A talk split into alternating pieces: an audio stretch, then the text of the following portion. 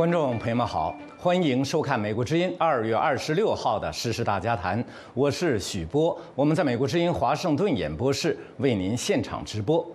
今天的节目呢，我们为大家准备两个话题：一，中央巡视根本是为两个维护，习近平反腐真情流露；二，人为制造微型反弹，中国股市能挺多久呢？我们欢迎观众朋友们通过美国之音在 YouTube 上的直播聊天室跟我们互动，向嘉宾提问，或者是发表您的看法。好，下面我们就开始第一个话题：中央巡视根本是为两个维护，习近平反腐真情流露。中共中央近日发布《中国共产党巡视条例》，明确中央巡视工作的根本任务是政治站位，坚决维护习近平总书记党中央的核心、全党的核心地位，坚决维护 以习近平同志为核心的党中央权威和集中统一领导。曾让地方官员闻风丧胆的中纪委巡视小组呢，是中共十八大以来习近平反腐倡廉运动的创举。起初矛头直指贪腐官员，然而近年来反腐运动变调，政治腐败变成最大腐败。习近平突出强调聚焦政治忠诚和政治安全，及时清除政治隐患。观察人士指出。曾经深得民心的反腐倡廉，已蜕变成习近平维护其独裁政治安全的工具。讨论这个话题呢，为您邀请到的两位嘉宾，一位是澳大利亚悉尼科技大学中国学副教授冯崇义，冯教授您好。哎，好，好。好，另一位呢是台湾逢甲大学通识教育中心助理教授林展辉啊，林教授您好。各位观众朋友，大家好，主持人好。好，我们欢迎观众朋友们呢，在收看我们节目的同时，踊跃参加讨论。我们将在讨论过程中选用您的问题和评论。上个星期二月二十一号，中共中央颁布了《中国共产党巡视条例》。连日来呢，我们看到中共各大官媒连篇累牍刊载解读文章，宣讲条例的意义。党刊《求是》更加强调呢，说新修订的条例进一步突出了政治性，鲜明确定了巡视工作的方向和任务。呃，我首先来请教澳大利亚冯崇义教授，您怎么看中共的这个巡视条例的特点？中共为什么要如此广泛的宣讲呢？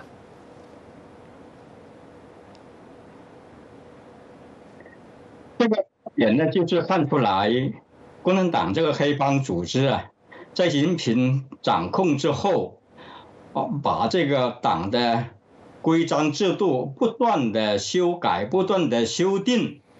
来强化他的独裁专制。嗯，他做出来一个所有动作呢，就是他要做到依法独裁、依法专制。嗯，用这个党的规章制度来去为他的。独裁和打击政治对手做掩护、做辩护，嗯，而其实这个巡视条规或者巡视啊这种方式，是一九八三年之后，中纪委那时是作为一个政党去啊巩固政党成果，中央派工作组、巡视组下去去去考察。和这个啊落实整党整，但是整党呢，它本身是范围很广的，也是属于党风建设，特别是后来修订的这个条例里头或者指导这个方针里头，它是把党风的方方面面都放进去了，嗯，特别还包括这个要整顿形式主义，整顿这个任人唯亲、用人违规用人，特别是还有这个。把这个专制独行也放到这个党风不正的方向里头，嗯，因为知道从文革之后是有这样的，不仅仅是对下面党员，特别是最高领导人，他是有也有一些这个性质的。但现在呢，就是习近平把这些条文，形式主义这个啊，独断专行呐，这个啊，任人唯心呐，这些东西全部拿掉，嗯，甚至于。把这个反腐 这样的东西也拿掉了，就特别的突出。现在这个啊，政治规矩或者叫政治的这个啊目标，我们知道，他现在是执政上位之后第三次修订条例，一个是二零一五年，一个是二零一七年，现在是二零二二四年在做。就二七年那时候呢，他。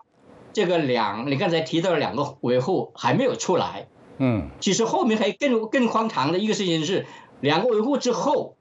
他在二零二一年还提出一个两个确立，你要是啊一般正常人，你要新确立以后才去维护，他本来就把盾的这个习近平的核心地位，习近平的中央权威。已经拿放那里维护了，后来再又出来，又两个确立，又确立习近平的权威，确后来呢加了一个确立，是确立习近平的啊新时代中国特色社会主义的指导思想的指导地位，所以现在变成你看条例，你过去细读的话，他是把习近平的重要讲话、重要批示都要去落实，要让所有人要服从。就是他这个已经变成一个，我讲已经无所不用其极，把它推到回到一个顶端了。就是用这个法规当成一个儿戏，为了去维护他个人专制、个人独裁，已经完全没有任何掩饰，就是把这个党党的所有动作都当成他独裁、当成他独裁的工具。嗯，好的。那么刚才冯教授讲了一个非常有意思的观点，就是说习近平呢。啊，他要独裁，但是呢，他要依法、依规、依制度来独裁啊，所以他首先要确立这个制度。那么中央巡视制度，正像刚才冯教授啊所讲啊，它呢是起源于啊二啊一九八零年代，中央中纪委向全国各地派巡视小组啊，巡视小组啊，据说呢，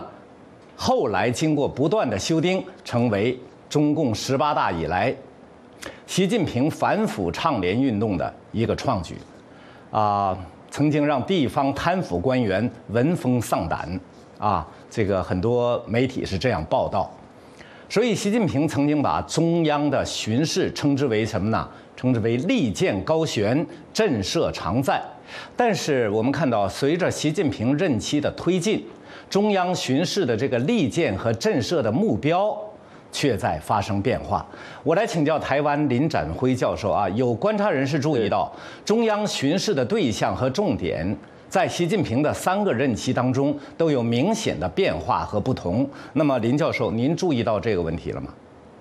是。那因为我们可以从回顾，从习近平从大概二零一二年成为中国的领导人开始，那他发起了这样一个广泛而残酷的所谓的反贪腐运动，那其实有超过一百万官员，都政府官员被还有党的官员被整肃，那在习近平的整治底下，也超过了一百七十位的部级以及副部级的官员被撤职，然后被监禁。这部分来讲，那其实反贪腐运动过去可能是受到中国人民的怀疑，因为社会大众对于整个中国贪腐的贪污现象其实是相当的反感，相当的厌倦。那这场运动其实也有助于习近平利用忠诚者来取代他的政治对手，然后借此巩固习近平的一个核心。但是我们可以发现，那经过这样的一个几几次的大清洗之后，习近平心中其实仍然有某些的恐惧。那包括他对于自己一手把所的一个高官的忠诚度并没有十分的把握，嗯，那我们可以观察到二十代以来的，包括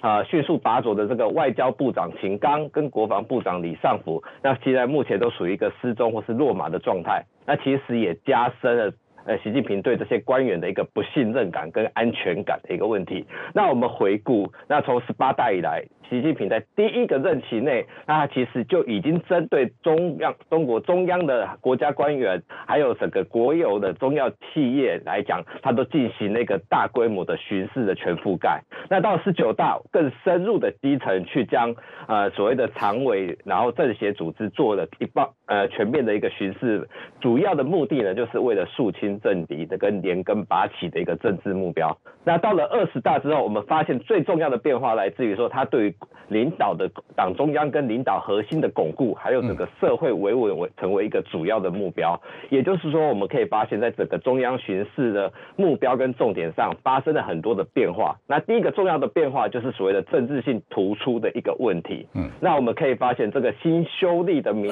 条例里面来讲，那习近平开始坚决。维护整个习近平总书记这个党的核心地位，跟全党的一个呃所谓的党中央的权威跟集中领导、集中统一领导。那这部分呢，就是要加强他的政治监督的职责。那第二个，他针对了所谓的第一把手的一个监督。那这样的一个监督，当然就是对主要主要的一个负责人进行更深度的监督，而且要监督这些主要负责人的忠诚度。嗯。好的，那么刚才两位教授呢，发表了他们对这个新修订的中国共产党啊巡视条例的啊这样一个看法。现在我们来看看网友们他们在这个问题上怎么看。一位叫向心而行的这位网友，他在昨天回应我们这期节目在推特上的节目预告的时候呢，他发表了下面的评论：向心而行，他说。习的反腐是政治站队的选择性反腐，是习维护自己独揽大权、独裁统治工具。这一点早已不是秘密，习本人都不装了。巡视组政治站位和两个维护的所谓根本任务，说明了中共党中央也不装了，都是要维护习个人，没有问号。Read clear。习氏的政治站位和两个维护，不仅是对党内国内的要求，也是对国际世界的要求，是所谓核心利益中的核心。要求的是国内外都要维护其专制独裁统治。还有一位叫华荣，他说：“习近平上台的前半段反腐是为了巩固权力，定于一尊之后就开始清除异己。到了今天，习近平看谁都像反贼，惊恐万状，草木皆兵，独裁者都是这种状况。”好的，我们回到我们的问题上来。啊，刚才我们讲到这个习近平的反腐倡廉运动呢，一度是深得民心的，但是呢。这个反腐倡廉运动，我们发现呢，现在在退化变质。有人说，习近平是靠反腐倡廉起家的，他靠着王岐山反腐败的雷霆万钧之力。捞取了他的政治声望的第一桶金，积累了日后独裁专制的政治资本。我来请教冯教授：曾几何时，从什么时候开始啊，深受老百姓拥护的反腐倡廉，变成了人们所说的这个选择性反腐，最后又沦为习近平维护其个人独裁专制地位的这样一个工具呢？什么时候开始的？其实从一开始就这个样子。我们只要是说。对这个啊腐败这个理解有点偏差，因为腐败腐败的核心是遗传谋私，就是 abuse power。这个如果要说反腐败，习近平或者是他这样领导这个独裁统治者，他就是最大的腐败官员，就是那个政治腐败的罪魁祸首，就在这个党魁里头，所以他是。反贪从一开始就是以贪反贪，因为他是最大的贪腐，就是他是以黑打黑这样的一种方式。嗯，那当然你要说从形式上去讲呢，因为当时啊啊老百姓去看他抓了很多贪官，就把把这个视线引到那去了。但是最大的腐败就是我们讲是专制独裁，这是最大的腐败，就是他掌控。所对所有的的生杀予夺失之权，任意的使用这种权利来去啊服务于他自己的这个独裁权利。当然，他这个独裁专制的过程，同时也是不断制造敌人的过程。所以他现在就是把这个反反腐这个工具呢，就是越来越不加掩饰的往去打击政治对手。嗯。强化政治忠诚，忠诚这个方向去走，但是我们还要强调一个方面，就习近平他这个十几年的统治过程是一个中国从后集权社会重新恢复复辟到集权社会的一个过程，就是在后集权时期是从原来毛泽东那个集权转变过来的。其中一个重要的内容就是要限制最高领导人那个生杀予夺之权，用这个啊集体领导这个啊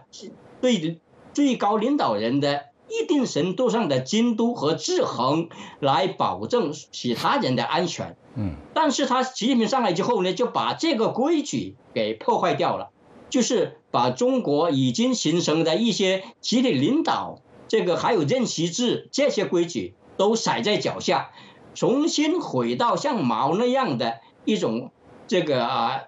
定立一尊、清纲独断，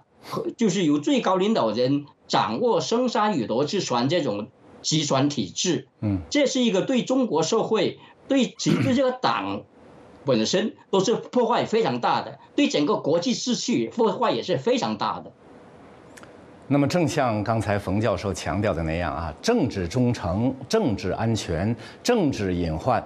已成为呢中共二十大以后习近平念念不忘的这些名词和概念。中共二十大一年多以来的这个各种迹象表明，迹象表明，习近平的不放心和不安全感，不安全感都在与日俱增。中央巡视条例呢，也正是在这个背景下颁布的。我来请教林教授，习近平究竟面临什么样的政治安全问题和政治隐患，让他如此啊紧张，如此的不放心呢？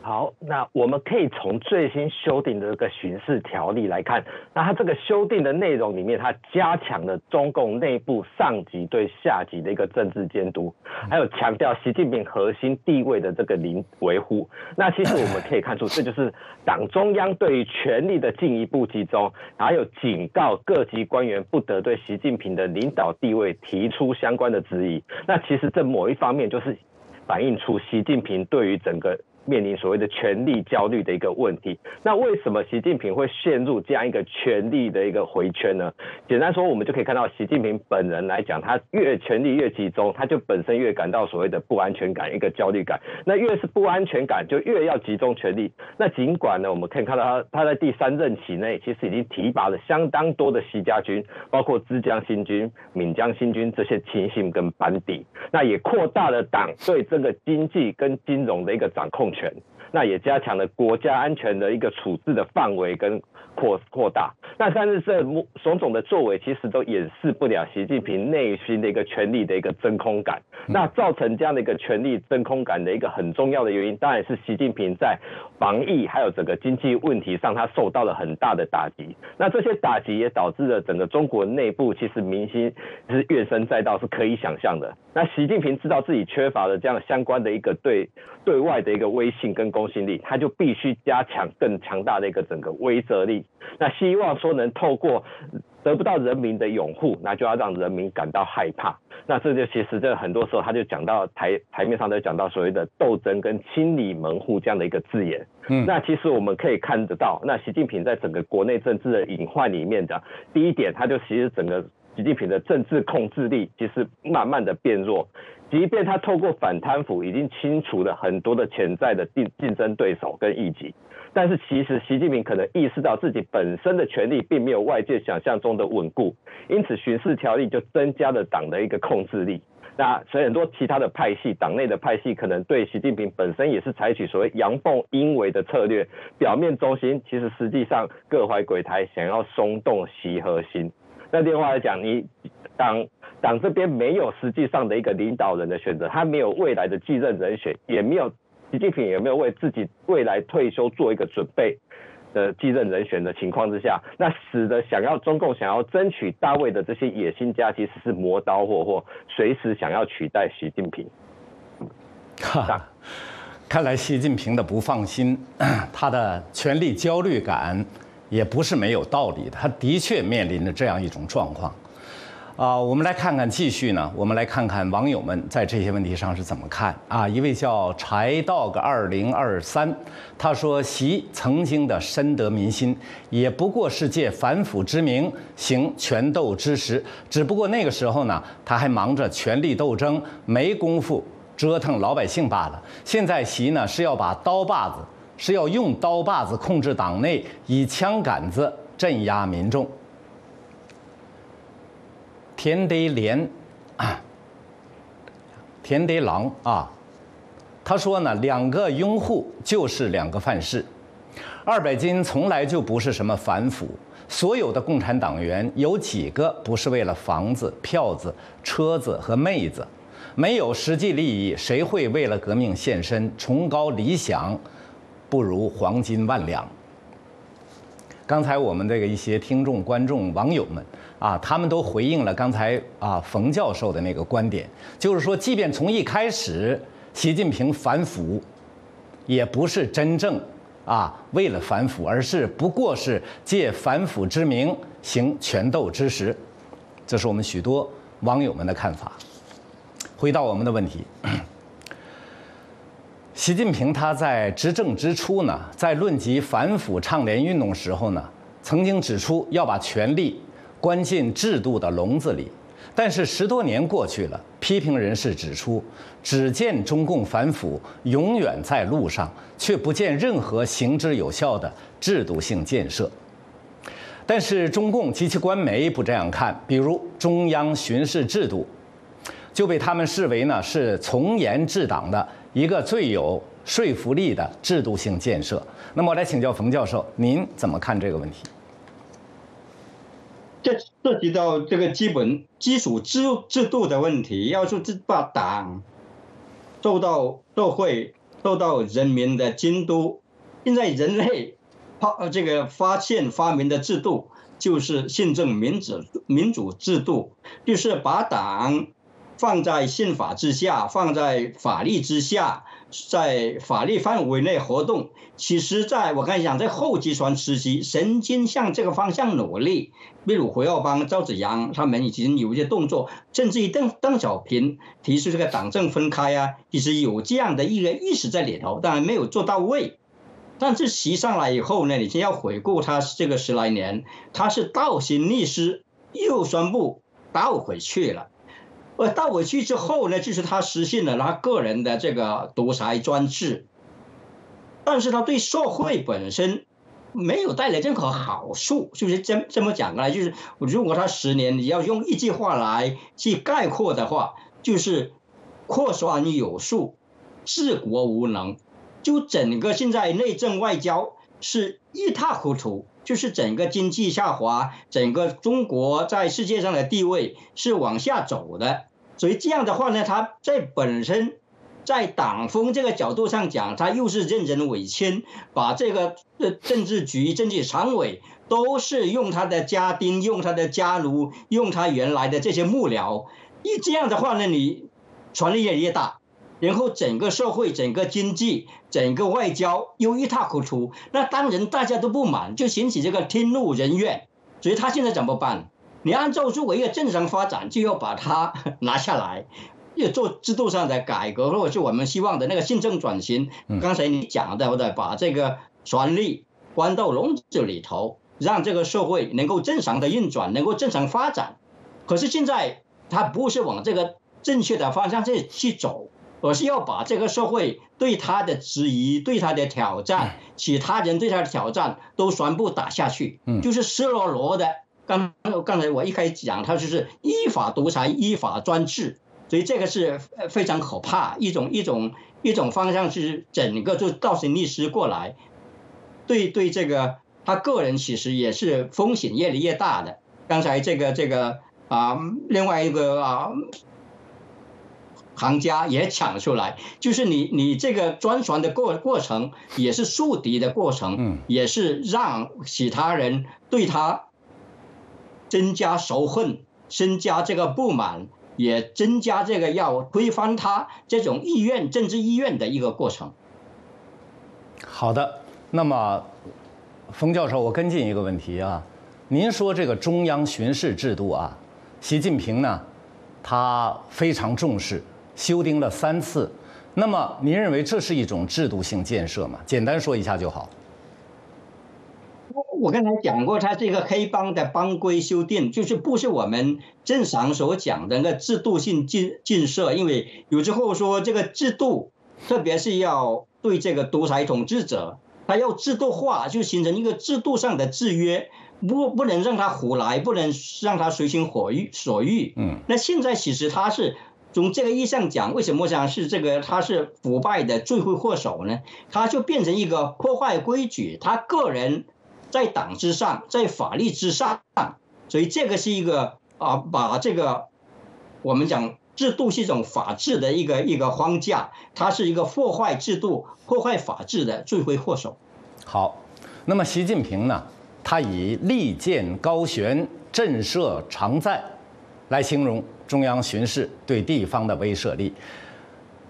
但是很多观察人士呢，却以明朝的东厂、西厂、锦衣卫来形容中纪委和中央巡视组。来请教林教授，您如何解读中共从严治党的这个制度性建设？对于中共官员乃至习近平本人来说，存不存在一个制度性的笼子呢？好，谢谢主持人提问。那基本上明朝的时候，它这个三个整个特务机关，包括东厂。机场跟锦衣卫来讲，那这些都是为了维护皇权，然后监督地方官员跟啊控制人民的一个重要的一个作用。那我们也可以看到，其实像中纪委跟还有整个巡视工作巡视组，它其实也达到相关的目的。那从中共整个制度设计来解释上，那我们就可以看到，其实，在中共来讲，行政权跟监督权的重叠是一个一岗双责责。那代表说，他既要抓好所谓分管的这个行政业务。那又要做好所谓的反贪反腐的工作，那表面上我们可以看到，他可能可以透过所谓的自我革命来遏制贪腐，防止所谓的阵亡人袭。但是实际上，我们把它用现在的一个观点来看，我们像像一个公司，如果出纳跟会计同属一人的话，嗯，它考验的是人性的一个贪婪面。那中共的制度性的笼子，考验就是人类对权力的一个欲望。那等于是说，这个设计上其实它存在多的非常多的灰色地带。那包括在党国体制底下，那整个地方官员跟党委之间的权力的交织，然后所谓的党委书记的行为的规范也缺乏明确的规定。因此，在整个制度性的设计底下，那我们会看到共产党的权力是难以被限制住的。那整个来讲，既然就是造成了整个权力的腐化，造造成绝对权力，造成绝对的腐化。这也是为什么民主国家会将立法权跟监督权交给民意机关的一个重要的一个制度上设计的原因。那可以说，这个整个中国的制度性的笼子可以说是虚的，是关不住权力的。很大程度，它只是一个摆设而已。那终极原因，在简单说，这个笼子的栏杆太稀了，就那漏洞太大了，没有足够的刚性跟韧性。那简单说，习近平在这个制度设计底下是没有人可以限制其权利。对中共的这些官员来讲，这些设制度性的笼子其实也看得到，但是不用畏惧。嗯，那中共的制度设计既然要所谓的重点是要提倡所谓的公民的选举权跟被选举权，还有言论自由的人民的基本权利，透过人民公民的权利来限制党国体制的权利。好，那么刚才两位嘉宾呢都把这个问题说明白了。中国那不叫制度，但是一位网友叫老板火锅，这位网友他说，执政党自查自纠，巩固合法地位，这有啥不好呢？我们这是替替党国说话的一位这个网友啊，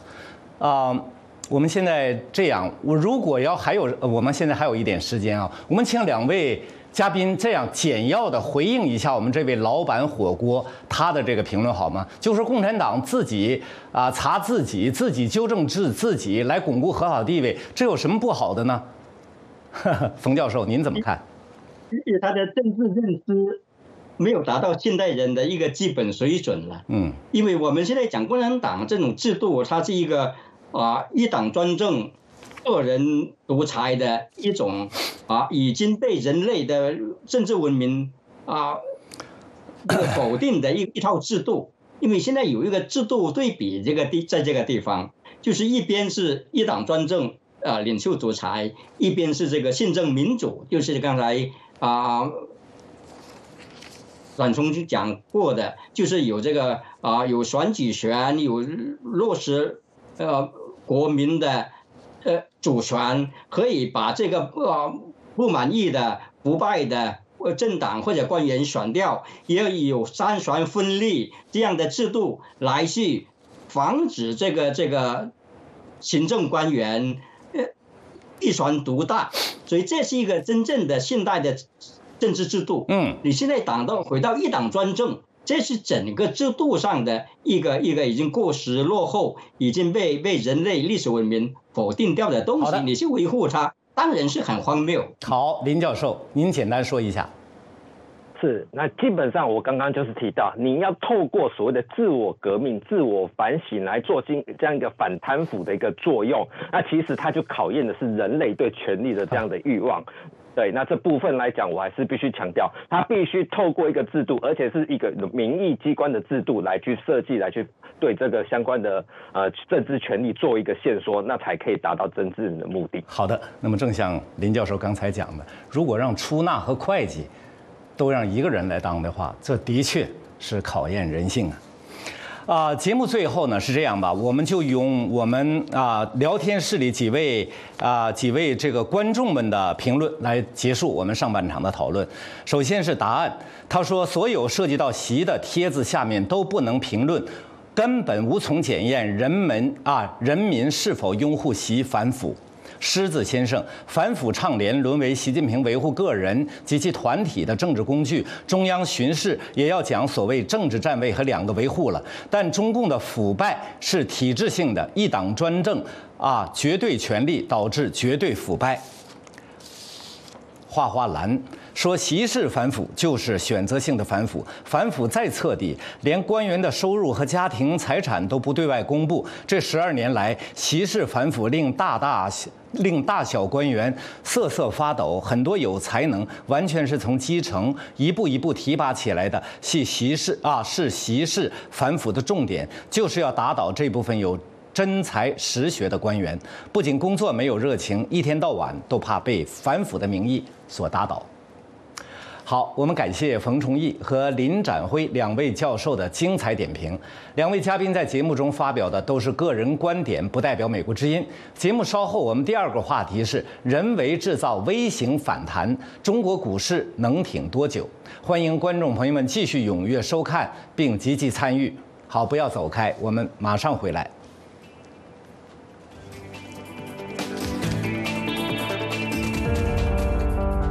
在变化的时代，世界似乎充满不确定性。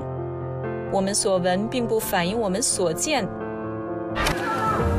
我们寻求事实真相。当我们只被告知故事的局部时，我们失去了信任。在危机时刻，我们的梦想、希望和期盼明天更美好的祝愿。赖于新闻自由。在美国之音，我们为您带来的报道是人们冒险去观阅的。我们把世界连接在一起，并伴以事实真相。在美国之音，我们向您展示完整故事。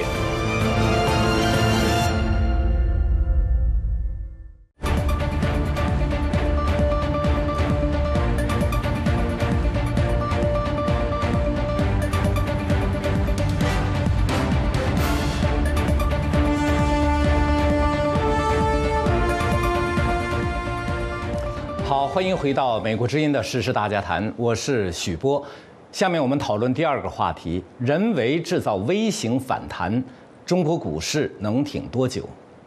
欢迎观众朋友们通过美国之音在 YouTube 上的直播聊天室跟我们互动，向嘉宾提问，或者是发表您的看法。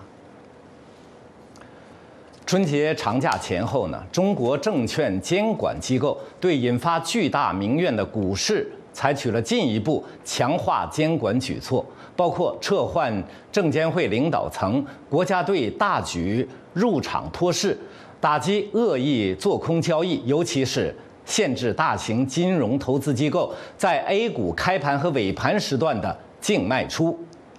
通过这一系列行政手段的非正常运作，股市呢出现了 V 字形反弹。面对国内外的一片质疑，中国证监会回应：沪深证券交易所依法依规对个别机构的异常交易行为采取了监管措施，这是履行交易监管职责举措，不是限制卖出。但国际媒体普遍报道，行政禁令可以在一定程度上缓解股市动荡。然而，背离市场的超经济强制手段，难以对市场产生长久的支撑。讨论这个话题的两位嘉宾呢，一位是香港时政评论作家、金融专家潘东凯，潘先生你好。呃，许先生你好。好，另一位呢是澳大利亚悉尼科技大学中国学副教授冯崇义，冯教授您好。主持人好，大家好。好，我们欢迎观众朋友们呢，在收看我们节目的同时，踊跃参加讨论。我们将在讨论过程中选用您的问题和评论。从这个春节前几天开始。令股民几乎绝望的中国股市呢，出现了一个强劲的微型反弹，由跌破两千七百点到几乎呢收复了三千点大关，这让许多股民呢感到欢欣鼓舞。但是许多民间股评人士却把这个强劲反弹称之为假红盘，说是人为制造的微型反弹。我首先来请教这个潘先生啊，您怎么看这个问题？您觉得？这是真反弹还是假反弹呢？我是比较呃老实的跟他们客观的讲，嗯，是一半真一半假，嗯，因为怎么说有一半真呢？因为所有的股市，你如果长远有一个趋势的话，它不会一跌到底的，嗯，就日本在过去呃现在已经好了，也改变了它的趋势，但是从呃八十年代末期。呃，出现一个很长的熊市，对不对？延长三十年都没有办法抵抗这个长期的下降轨，但是中间还有很多的反弹。嗯，所以其实去年年底，因为所有的那种负面消息出来，技术上其实已经凝聚凝聚了一个很大的很大的购买力，就是说那些本来沽空的人，他也要活力的嘛，沽空的人活力就要买回来。还有很多人呢，他觉得这个已经比较便宜了，根据这个基础因素比较便宜了，他就他就等待那个时机去买入。所以呢，我觉得那个中共呢，他做的很聪明，他就是在所有人绝望的时候，用一些呃行政的命令改变一些市场的规矩，就就抓住了这个机遇，把这个技术反弹把它弄得非常的灿烂。非常的可观，所以呢，这个一半一半是正的，但是为什么说它有一半是假的呢？因为很很明显就是说，中国股市如果我们用上海的证券指数做一个指标的话，在一呃二零零七年左右，它得到六达达到六千点，然后呢，在二零一五年呃四月二十二日，人民网他们说。四千点才是牛市的开始，从那个时候就开始下跌，所以第二个高位在二零一五年是四千点，现在这么多这么多年过去了，三千点都很好像很很勉强，对不对？就是一浪比一浪低，为什么呢？因为它的盈利就是你做很多水分进在里面，这个盈利还不可以支持那个股价。因为你看，美国、日本、欧洲，他们的股市都是一直上涨，但是他们的盈利是不断的健康的增长，所以他们的市盈率还是合理的，他们的 return on equity 还是合理的。但是中国，它根本就是没有创造盈利的那个条件。嗯，还有习习习近平的那个改变了那个游戏的规矩，不是说股市，是说那个民间企业的。可以发挥的空间呢？市场的规矩啊，跟那个呃房地产开发商他们可以做什么，不可以做什么，这些东西再加上动态清零了，是基本上对这个经济活动的信心都没有了。所以这个是基础因因素。你现在很聪明的呃抓住了这个时机，杀这个市场一个一个一个一个。新手不及，对不对啊？所以呢，你就可以做一个非常漂亮的反弹，而且这个反弹可以维持一个很长的时期。但是你上述的那些因素没有改变的话，最后还是在那个三千点啊，三千点多一点，还回了啊。那个我们香港，我不知道国内怎么讲呢？香港叫牛皮，牛皮就是波幅很就是横行的，不断的横行的。过了一段时期，那是那些散户啊，那些普通的老百姓，他也抓紧机会把他们手上的货，把它慢慢的沽出去。嗯，最后还是再继续找一个更低的浪底。好的，那么到底是真反弹还是假反弹呢？我们接着讨论，相信股市出现真反弹的人认为，说中国股市呢受股民信心拖累久矣，股市下跌幅度超出了经济基本面，到了应该反弹的时候了。但是悲观人士认为，春节前后的微型反弹不过是政府行政干预和国家入场托市的结果，不会持久。那么，请教澳大利亚冯教授，您怎么看中国股市的？这波春节开门红呢？我真的不看好。一个是你提到那些认为它是真反弹的人，说这个基本面啊，现在已经超出民众的预期。它是依据什么呢？你就看真正中国的实体经济，你看这个制造业啊，现在很多在移出中国，移到印度，移到越南，移到墨西哥，就是这个制造业很多企业在破产，它的利润是下降的。另外一个是支撑股市，你说现在这个楼市，就是整个这个房地产，现在是是满目疮痍，现现在像恒大很多这个房地产公司都在暴雷。整个房价在大，就是从一线、二线、三线城市都在整体下降，就这个基本面是非常糟糕的。你如果再加上地方政府的债务，然后整个城投公司现在这个岌岌可危，所以这个整个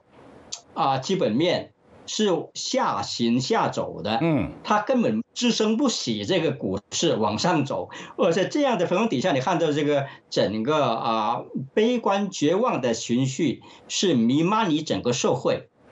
你无法真的无法支撑这个这个啊股市继续往上走，就是不存在这样的支撑股市上行的这个这个基本面或者是啊人心基础。好，那么刚才两位教授、两位专家谈了经济基础面的问题，我们看看网友们在这个问题上怎么看。Neverick 这位网友他说：“自由是股市的天性，否则等于死。”另外一位叫作风优良、能打胜仗，他说：“强制买卖行为基本面根本没有变，今天国家托市种的因，明天倒泄出来会成为什么果呢？”好，下面我们就来看一看政府托市行政手段这些问题。中国政府推出了一系列行政手段来托市，监管部门打出了一套组合拳。其中最为震撼、最有争议的，就当属限制大型金融投资机构在 A 股开盘和尾盘时段的净卖出。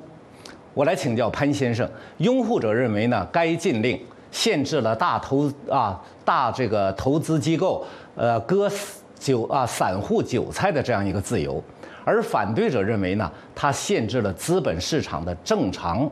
投机功能。那潘先生您怎么看这个问题？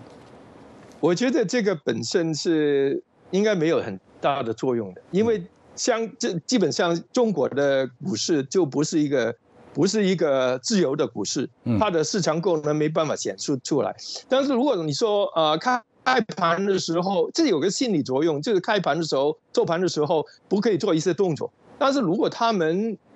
时间久了以后，一定找到一些出路，找到一些办法，就呃去安排。因为现在就是中国内部那些衍衍生工具已经比较成熟，就是呃。有一句话说，呃，道高一尺，魔高一丈，对不对？就是说，现在他们那些那些呃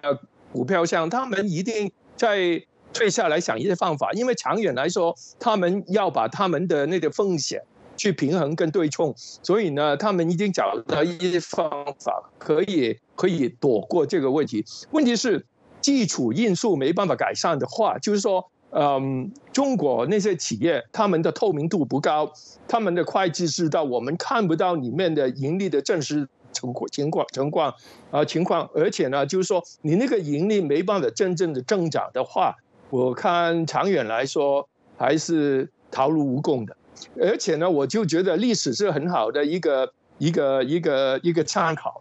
二零一五年，这个出现一个不不小的不小的股灾，嗯，那个时候也有有一个暴力救市，嗯，那个时候现在已经去世的李克强总理啊，他那个时候定了很多措施，而且也有很多人落马，对不对啊？那后来呢，它可以反弹了一段一一段日子，过了两年三年以后，那个下降轨还是还是回到那个下降轨。嗯，所以我觉得最大的因素就是中国的企业怎么改善它的透明度，中国的企业它的盈利怎么可以保证有一个健康的长远的增长？这两个没办法解决的话，我看这些这些化妆术是没有什么大用的。好，那么中国证监会推出的这个叫限制净卖出的这个禁令啊，禁令呢，就在国内外引起一片质疑声浪。面对这些质疑呢，中国证监会回应说，沪深证券交易所依规对个别机构的异常交易行为采取了监管措施，这是履行交易监管职责的举措，不是限制卖出。但是中国监管部门的这个回应呢，引发了更大的质疑。我来请教冯教授啊，禁止大型机构净卖出。这是不是限制卖出？有人说这种行政手段对于股市来说呢，无异于是饮鸩止渴。那您怎么看？其实，当他刚刚才那个东凯兄已经讲的很好了，因为你用行政命令出来，你只能买不能卖，或者是这个这个一开市之后不能卖，或者是这个关市之后那半小时不能卖。一切都是完全违反这个经济主体的市场行为，一买卖，一很多人，你这个股市要要跌的时候，人家要把它卖出去止损嘛，就是你那，你你哪怕不赚那么多，我现在卖出去，哦，我还是嘛，呃，减少损失，对不对？你如果是光能进不能出，那就变成你要把用行政命令把它套牢在股市上。那刚才这个这个这个东海兄弟讲，就是长线上讲，这是肯定无效的。你今天不让我卖，我改个改个改个机会，改个别的方法，还是要把它卖掉。嗯，你这里涉及到一个整个这个呃股市市场如何管理的问题，就是你要按照市场的规则，按照这个公平买卖、自由买卖这样的规则，这是基本规则。你如果把这个最基本的这个股市规则，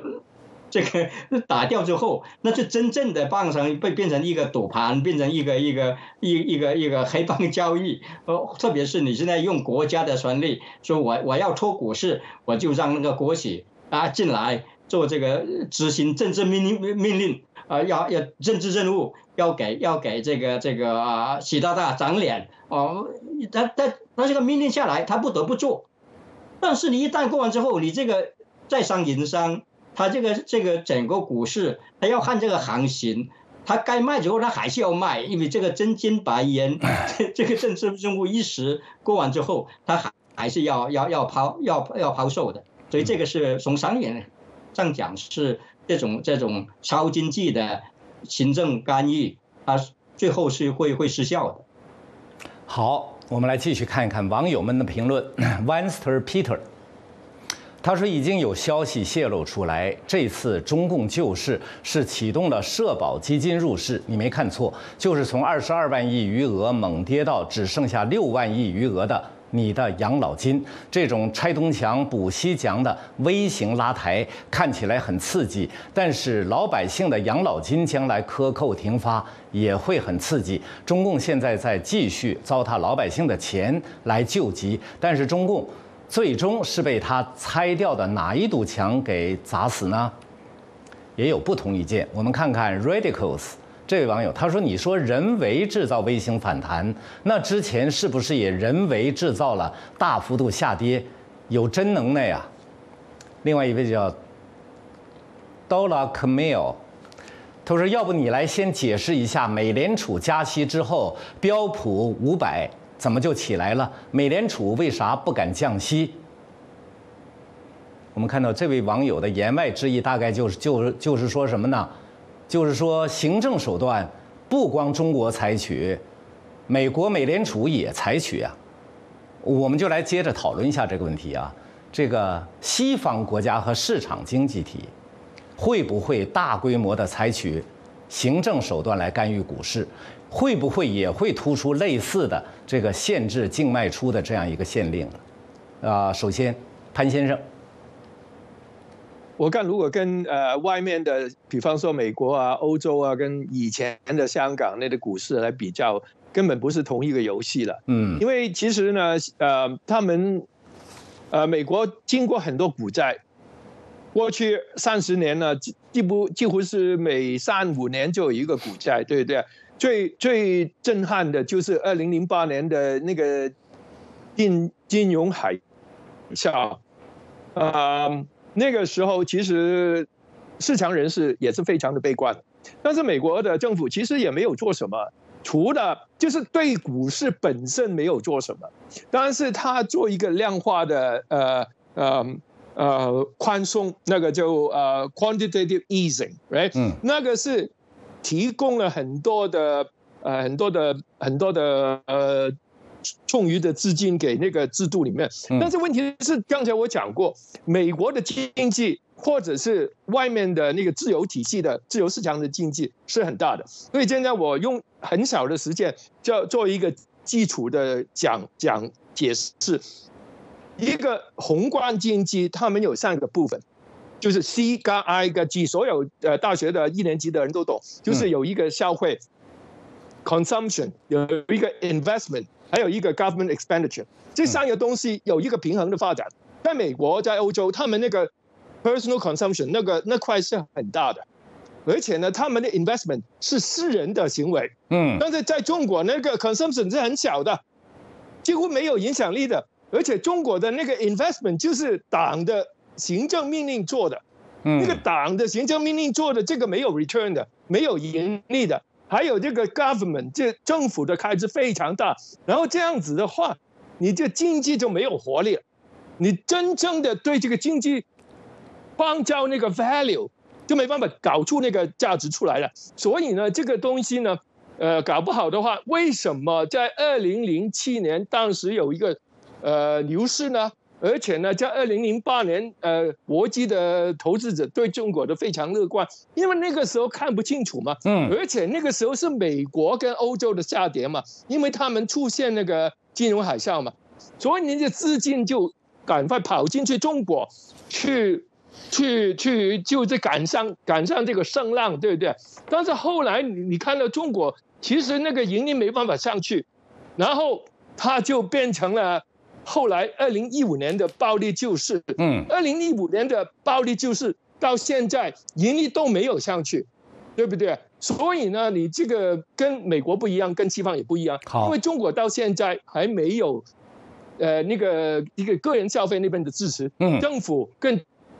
党的角色太大了。好，那么潘教授刚才呢，在节目开始就指出了这一点，就是说呢。中国根本就不是一个自由的股市，所以他做出这些行政托市啊、行政禁令啊，并不奇怪。我们来看看网友们他们都是怎么看的啊。对不起啊，这一次呢，是我们观众朋友们在聊天室里，观众朋友们他们的看法。一位叫 Richie Wilson，他说中国股市换了谁也救不了，它根本是制度上的问题，独裁统治，没有监管机构，谁上来都想通过发行股票捞一把，股票越发越多，股票质量越来越差，目的只是割韭菜。这样的股市不如赌场，赌场有输有赢，中国股市是有进没出，只有输没有赢。张你，完全没救了，病入膏肓，都在看热闹，等着看他楼塌。这话题我都不想说了。如果还有人相信，就让他相信去吧，尊重个人命运。花花蓝说：“依靠行政命令将机构的账户锁起来，只准买进，绝对不准卖出。这样的股市，想问一下各位，这样的股市是市场的显著持有特征吗？” 呃，还有很多，我就不给大家读了啊，还有不给，呃，大概大同小异，我就不读了。我们看到沪深股市呢长期萎靡不振，全球垫底的这个原因可能有多种多样，但多数观察家都认为最主要的原因是股民失去了信心。我来请教潘先生啊，您同意这样的判断吗？中国监管部门采取的一系列行政手段是不是在对症下药？它有没有会不会发挥长期的效果呢？呃，就是如果我们定义为股民对股市失去了信心，我看还没有办法看看到那个核心的问题。核核心的问题是，中国经济它长远的发展有什么亮点？嗯，如果我们看不到的话，呃，就好像你其实，嗯。十年前吧左右，有一个中国的在香港的研究的学者，就香港大学的一个经济学家，他们他讲了中国有四个癌症，第一个是地方的负债，第二个的环境的破坏，嗯，第三个是基基础建设的不受控制，还有一个就是投资个呃呃价格的不受控制。我看这些东东西到现在都没办法搞把它搞定，对不对啊？所以这些癌症还是这十年过去，这些癌症还是存在的。如果这个癌症越来越大的话，其实也也没没有方法。但是我说，中国不是说整个整个政府系统里面的负债都没没办法控制，因为呢，中央政府的负债是非常健康的，但是地方地方政府的负债是非常不健康的。嗯，但是这个为什么可以出现这个矛盾呢？就是因为习近平主席啊，他有一种洁癖、洁洁癖啊，就是说，哎，我们中央要很漂亮，我们 window dressing 要要那个呃，不要救那个地方政府，所以地方政府就这喊救命，对不对？但问题是，这个习近平一个人的决定吗？所以，如果我真的讲一句不好听的话，如果换了国家主席，也许中国的熊市就完完呃结束了。好的，潘教授，那么。潘教授讲的很明白，不是信心问题，而是还是经济回到经济基本面这样一个问题。好，那么最后呢，我们想请请教一下澳大利亚的冯教授啊，目前 A 股的微型反弹，有人说是真反弹，有人说是假反弹，你给我们预测一下，您觉得这是昙花一现呢，还是中国股市迎来了一个转折点？哦。我自己不炒股和生活都是可以讲，就我讲我的判断，它是昙花一现。就刚才这个这个东海兄讲的很明白，就是其实中国这个真正的股市 就没有建立起来，因为它这是是一个一个跟赌赌场差不多。因为你要算让这个股市真正的健康发展，你要把这个经济的基本盘恢复回来，而且这个真正入市的这些企业。这个它要更好的一个机制，就比如会计、审计啊，让它是高质量的这个企业可以得到民众民众信任的。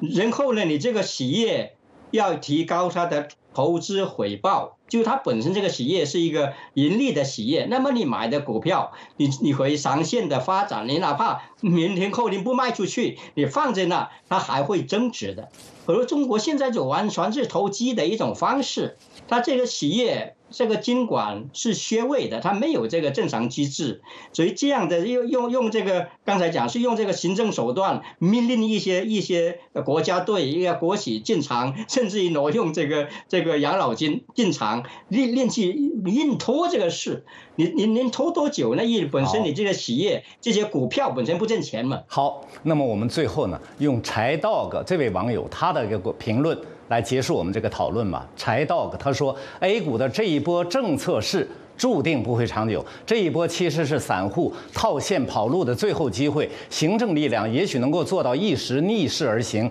但即便是控制力强如中共，政府的意志也无法左右经济大势。中国经济想要起死回生，唯有习近平。